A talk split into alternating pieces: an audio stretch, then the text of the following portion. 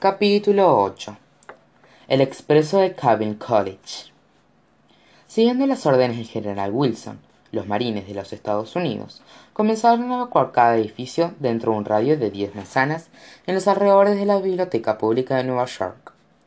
Ver a los soldados moverse de edificio en edificio, obligando a que la gente saliera de sus casas y tiendas, hizo que Connor se sintiera como si estuviera en una escena de una película apocalíptica.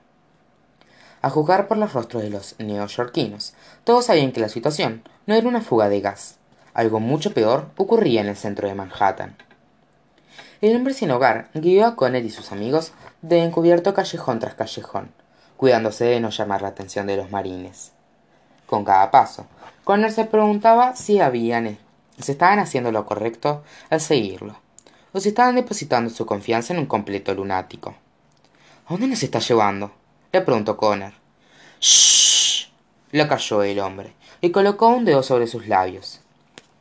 Si nos atrapan fijoneando, nunca encontraremos a tu hermana. Lo siento, ¿a dónde nos estás llevando? susurró Connor. Vamos a entrar al metro en la esquina de la calle 40 y Broadway. ¿Tomaremos el metro? preguntó Connor.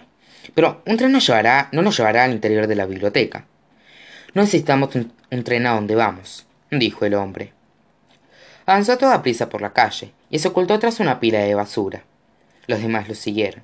Pasaron de edificio en edificio, muy lentamente y solo cruzaban la calle cuando estaban seguros de que ningún marine los estaban viendo. Para cuando llegaran a la intersección de la calle 40 y Broadway, el centro de Manhattan era prácticamente un pueblo fantasma durante el anochecer. Luego de ocultarse rápidamente tras un gran camión de reparto, el hombre sin hogar cruzó la intersección hacia la esquina sudoeste y descendió a toda prisa por la escalera de la estación del metro. Un momento más tarde, asomó la cabeza y le silbó a los demás. La estación está vacía, les gritó. Rápido mientras no haya moros en la costa. Connor y sus amigos encontraron con, encontraron con él bajo tierra, y sus pisadas resonaron por todas las paredes de la estación. El hombre saltó sobre el molinete de acceso para no pagar, y los demás hicieron lo mismo. Roja era la menos ágil, y su vestido se quedó atascado en la, barra, en la barrera giratoria. Recitos de Oro tuvo que cortar una parte de este para poder liberarla. Ahora todos síganme hacia el final del andén, dijo el hombre sin hogar. Espere, respondió Connor. No iremos a ningún lado hasta que nos diga exactamente a dónde nos está llevando. Muchacho, te prometo que todo tendrá sentido una vez que lleguemos, pero hasta entonces solo tienes que confiar en mí. El hombre llegó al final del largo andén y saltó hacia las vías. De estar bromeando, dijo Brie. No iremos por allí abajo, ¿verdad? ¿Qué otra opción tenemos? preguntó Connor. No se detengan ahora, ya casi llegamos, insistió el hombre. Connor, Brie y Jack bajaron del andén y luego extendieron una mano para ayudar a Recitos de Oro a bajar con giro. Pero fue Roja quien tomó su lugar. El hombre sacó una linterna del interior de su saco y avanzó toda prisa por el túnel. Será mejor que se apresuren. Los trenes por lo general pasan por aquí cada diez minutos, les advirtió. Con el temor de que un metro los atropellara en cualquier momento, Connor y sus amigos corrieron por detrás del hombre sin hogar tan rápido como pudieron. Cuanto más se alejaban, más oscuro se tornaba el túnel. Pronto, la luz temblorosa de la linterna del hombre era lo único que evitaba que se tropezaran con las vías. De pronto, el hombre voló hacia la izquierda y desapareció de la vista. Cuando los demás lo alcanzaron, entraron en un túnel diferente que nunca habrían visto por su cuenta. A diferencia del anterior, este nuevo túnel no tenía cables a la vista ni vías en el suelo. Bienvenidos al expreso de Calvin College, anunció el hombre, o al menos lo que estaba terminado. ¿El qué? preguntó Connor, y el hombre rió. No se preocupen, muy poca gente sabe su existencia, dijo. En 1928 comenzó la construcción de un nuevo sistema de tránsito que llevaría a los neoyorquinos de Staten Island hasta el Central Park. Al siguiente año, la Gran Depresión azotó al país y la construcción se detuvo. Más tarde, la demanda se acercó de acerco fue tan alta durante la Segunda Guerra Mundial que los planes fueron desechados. Para cuando la guerra terminó, el expreso de Cabin College quedó completamente en el olvido. Sea lo que sea, huele horrible, comentó Roja. Tomó la lata de Poet de su bolso y echó un poco de su alrededor. Desafortunadamente, los túneles fueron construidos justo entre las cloacas, pero después de un tiempo te acostumbras al olor. ¿Por qué nos trajo un túnel del metro abandonado? preguntó Connor. porque en una de las tantas paradas que fueron planeadas para el expreso de Cabin College era en el Bryant Park, explicó el hombre. La ciudad no quería obstruir el parque, por lo que decidieron colocar la, la ostentación en el sótano de la Biblioteca Pública de Nueva York. El rostro de Connor se encendió tanto que parecía estar a punto de brillar en el túnel oscuro. Escuchó con claridad lo que dijo el hombre, pero sonaba demasiado bueno para ser real. Entonces, ¿nos está diciendo que podemos ingresar a la biblioteca por este túnel? Preguntó. Como dije antes, no están custodiando todas las entradas, reiteró el hombre. ¿Ven por qué no les dije a dónde estábamos yendo? No le habrían creído a un vagabundo como yo a menos que lo vieran con sus propios ojos. Connor estaba avergonzado de confesarlo, pero el hombre tenía razón. Si hubiera sido un poco más crítico sobre su guía, habrían sido apartados como el resto de los neoyorquinos en el centro de Manhattan. Acabo de darme cuenta de que no nos hemos presentado, dijo. Yo soy Connor Bailey, y ellos son mis amigos, Brie, Roja, Jack, Citos y su hijo. Y su hijo, Giro. ¿Cuál es su nombre? Me llamo Rusty. Rusty Bagar Bagasarian, respondió el hombre, haciendo una leve reverencia. Muchas gracias por guiarnos hacia aquí, Rusty. Le, le agradeció Connor. ¿Cómo sabía que este túnel existía? Uno aprende mucho sobre la ciudad cuando vive en sus calles. ¿Siempre fue pobre? le preguntó Roja. Roja, no seas tan grosera, le regañó Recitos de Oro. Está bien, me preguntan eso todo el tiempo, dijo Rusty. La pobreza es un, capítulo nuevo para mí. Solía vivir en Brooklyn y trabajar como conserje en el castillo Belvedere, en el Central Park. Hace algunos meses me despidieron y perdí todo. ¿Por qué lo despidieron? preguntó Jack. Bueno, en pocas palabras, vi algo mágico y me cambió la vida para siempre. Hamilton, preguntó Roja. No dejo de ver carteles sobre él en toda la ciudad. Si es como, si es como Hamlet de Shakespeare, espero tener la oportunidad de conocerlo. Los demás pusieron los ojos en blanco y le ignoraron. Más temprano, cuando nos contó sobre la biblioteca, mencionó que no había sido la primera vez que había visto magia en la ciudad, comentó Brie. No sabía que estaba hablando en serio, pero ahora estoy realmente interesada en oír sobre ello. Rusty exhaló profundamente antes de contarles la historia. La historia. Evidentemente, era un tema difícil para él. Ocurrió hace algunos meses cuando solía trabajar en el turno de noche en el castillo Belvedere. Explicó. Estaba limpiando las bisagras de las puertas cuando de pronto, de la nada, comencé a sentir una extraña vibración. Creí que solo era un terremoto y continué trabajando. Pero cuando llegué a casa, ninguna de las estaciones de noticias había reportado uno. Estaba convencido de que lo había imaginado, pero luego, una semana más tarde, volví a sentir las vibraciones. La segunda vez fueron más fuertes y duraron más tiempo que la primera. Llamé a la policía para reportar una falla geológica activa pero me aseguraron que solo era el metro que estaba por debajo del castillo.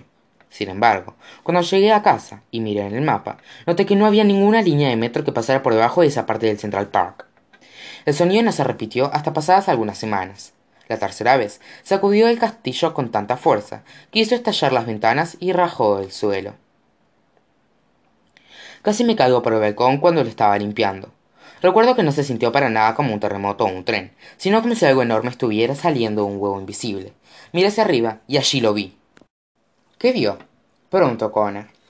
La mejor manera de describirlo es como una ventana hacia otro mundo, dijo Rusty. Por un breve segundo, vi un inmenso bosque verde y un cielo nocturno estrellado. Parecía algo salió de un libro de cuentos, y no podría haber sido más distinto al ajetreo de la ciudad de Nueva York. Y, así como había parecido, la ventana se desvaneció. Connor y Brie intercambiaron una mirada seria. Sin ninguna prueba sólida, sabían exactamente lo que había visto Rusty. El puente entre los mundos estaba comenzando a formar. Fui a la estación de policía e hice una denuncia de lo que había visto, pero ninguno de los oficiales me creyó. Enviaron una copia del informe al agente inmobiliario del castillo y me despidieron. Creyeron que yo había causado todos los daños y estaba inventando una historia ridícula para encubrirlo.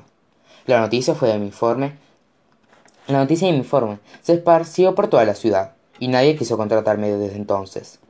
Eso es terrible, exclamó Brie. ¿Acaso la ventana volvió a aparecer? No la volví a ver, pero otros la han visto aparecer por toda la ciudad, dijo Rusty. Pero, ¿quién es y dónde? preguntó Connor. Pueden preguntarles ustedes mismos, dijo Rusty.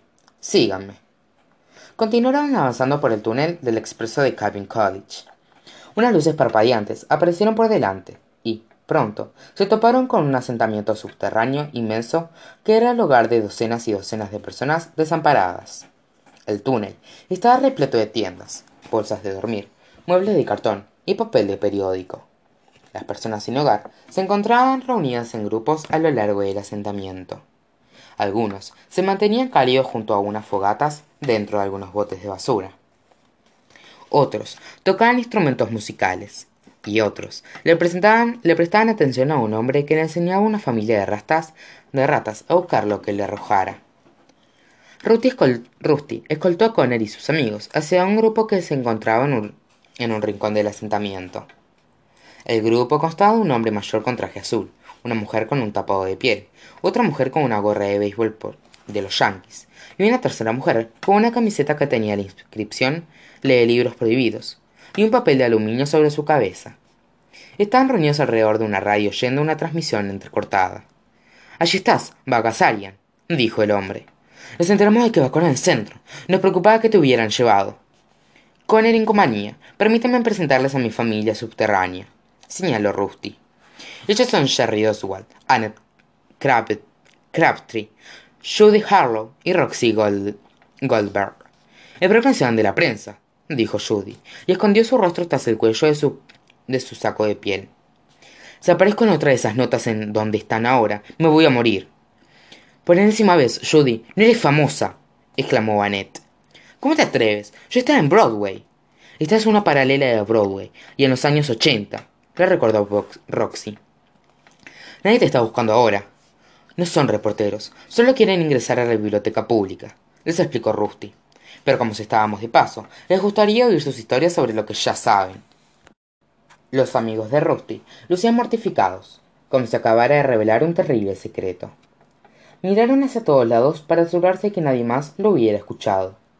¿Por qué siempre tienes que traer a eso a la conversación? preguntó Sherry. Solo se burlarán de nosotros como el resto del mundo, dijo Judy. ¿No me sufrió suficiente?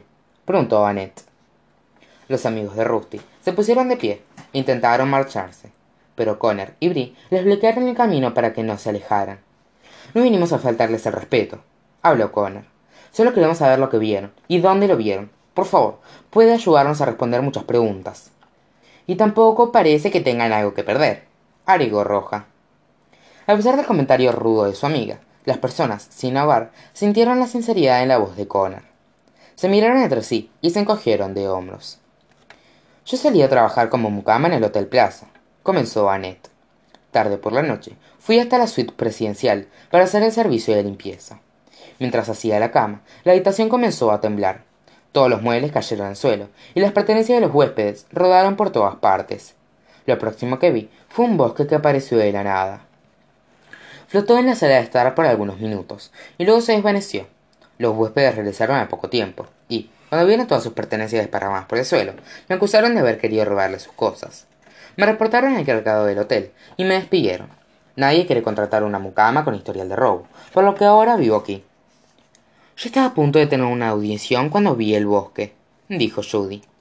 Hacía poco Hacía poco había sido parte de una audición como la enfermera número 7 en la novela La Bella y el, Aragán. De todos modos, me encontraba sentada en mi camerino en el Rockefeller Center. Rockefeller Center, que era donde filmaban el espectáculo, cuando comenzó a sentir un temblor fuerte. El bosque apareció sobre mi tocador y grité en busca de ayuda. Pero cuando un productor llegó, ya había desaparecido. Creyeron que estaba loca y sacaron a mi personaje del guion me convertí en el reír del sindicato de actores, y nadie me ha contratado desde entonces. Yo trabajaba en el cajero en el Banco Nacional en la calle 44, contó Sherry. Estaba trabajando tarde una noche y fui hacia la bóveda para guardar un depósito. De pronto, la bóveda comenzó a sacudirse. Fue tan poderoso que derribó todas las cajas de seguridad, haciendo que se abrieran, y el dinero quedara desparramado por todo el suelo. El escándalo activó las alarmas, y la policía llegó al cabo de una hora. Si hubieran llegado solo unos momentos antes, habrían visto el bosque de ellos mismos. Mi jefe me despidió por no ser cuidadoso, y no pude encontrar otro trabajo. Le conté a mi esposa lo que había ocurrido, pero no me creyó, y me echó de la casa. Todo el mundo volteó hacia Roxy Goldberg, esperando que contara su historia. ¿Por qué me miran? Yo nunca vi un bosque. Voy aquí porque odio pagar impuestos. Connor notó que había un patrón en lo que habían relatado. Caminó de un lado a otro mientras pensaba en la información que le habían dado. ¿Hace cuánto vieron el bosque? les preguntó. Cuatro meses, contestó Rusty, frunciendo el ceño. De hecho, fue hace cuatro meses, este día exacto. ¡Qué coincidencia! dijo Annette. Yo lo vi exactamente hace dos meses. Yo sé precisamente un mes, agregó Judy. Dos semanas, añadió Jerry. ¿Y cuánto tiempo duró la aparición? preguntó Connor. En el castillo fueron solo unos pocos segundos, respondió Rusty. Fue rápido, pero diría que fueron. pero diría que un minuto o dos, dijo Annette. Quince minutos por lo menos, agregó Rudy. Me temo que cerca de cuarenta y cinco minutos, explicó Jerry. Interesante, asintió Connor. Entonces, los avistamientos están ocurriendo cada vez con mayor frecuencia y, cada vez que aparecen, se caen al doble de tiempo. Si continúan este patrón, significa que el próximo avistamiento será esta noche y podrá permanecer abierto por una hora o dos. Solamente deseo saber en dónde será. Una idea apareció en la cabeza de Brie y tomó una bocanada de aire, sorprendiendo a Jack y a de oro a su lado. De hecho, creo que las locaciones pueden ser igual de, de predecibles, dijo. Brie miró alrededor del túnel y le quitó un mapa a una persona que dormía. Lo abrió contra la pared del túnel y les pidió a Jack y Ercitos de Oro que lo mantuvieran firme en el lugar. Señor Oswald, ¿me repetiría en qué calle se encuentra el Banco Nacional? Preguntó. En la calle 44 y la Quinta Avenida, dijo Jerry. Y señorita Harlow, ¿en dónde se encuentra el Rockefeller Center? Entre la calle 44, 48 y 51, contestó Judy. ¿Y el Hotel Plaza? En la 59 y la Quinta, dijo Annette. Y Rusty, sé que no hay calles en el Central Park, pero si el castillo Belvedere estuviera en una calle, ¿cuál sería? le preguntó Brie. Eso es fácil, dijo Rusty. Está justo al norte sobre la calle 79, que atraviesa el parque. Brie tomó un marcador de su bolsillo y señaló todas las locaciones. Una vez que terminó, dio un paso hacia atrás y estudió el mapa. Justo lo que pensé. El puente apareció por primera vez en la calle 79 en el castillo Belvedere. Luego, apareció en el Hotel Plaza, exactamente 20 cuadras al sur del castillo. Luego de eso, el bosque, apareció en el Rockefeller Center, exactamente 10 cuadras al sur del hotel. Y, por último, apareció en el Banco Nacional en la calle 44, exactamente 5 cuadras al sur del Rockefeller Center. El puente está viajando en una línea casi recta, a través de la cuadra de Nueva York. Y, cada vez que aparece, cubre la mitad del terreno que, que cubrió antes. Entonces, todo es un patrón, exclamó Connor. Eso significa que podemos rastrear cuándo y dónde aparecerá el puente una vez más, son las fórmulas. Eso nos indicaría que la siguiente aparición de esta noche será dos cuadras y media hacia el sur del Banco Nacional en la calle 44. Recitas de oro tragó saliva. ¿Y qué hay entre la calle 41 y la 42? Connor y Brie siguieron el mapa con sus dedos, y ambos abrieron el mismo lugar a la vez. Intercambiaron una larga mirada de miedo antes de voltear hacia los demás. La Biblioteca Pública de Nueva York, dijeron al unísono. Esto prácticamente confirma todo lo que habíamos sospechado, comentó Brie. Quien quiera que haya llevado a Alex y a la biblioteca definitivamente sabe del puente entre los mundos. Pero esta vez no creo que vaya a ningún lado. Tal como lo predijeron las hermanas Grimm, esta puede ser la parada final del puente. Esta noche puede ser la noche en la que los mundos colisionen. Los ojos de Connor se llenaron de pánico.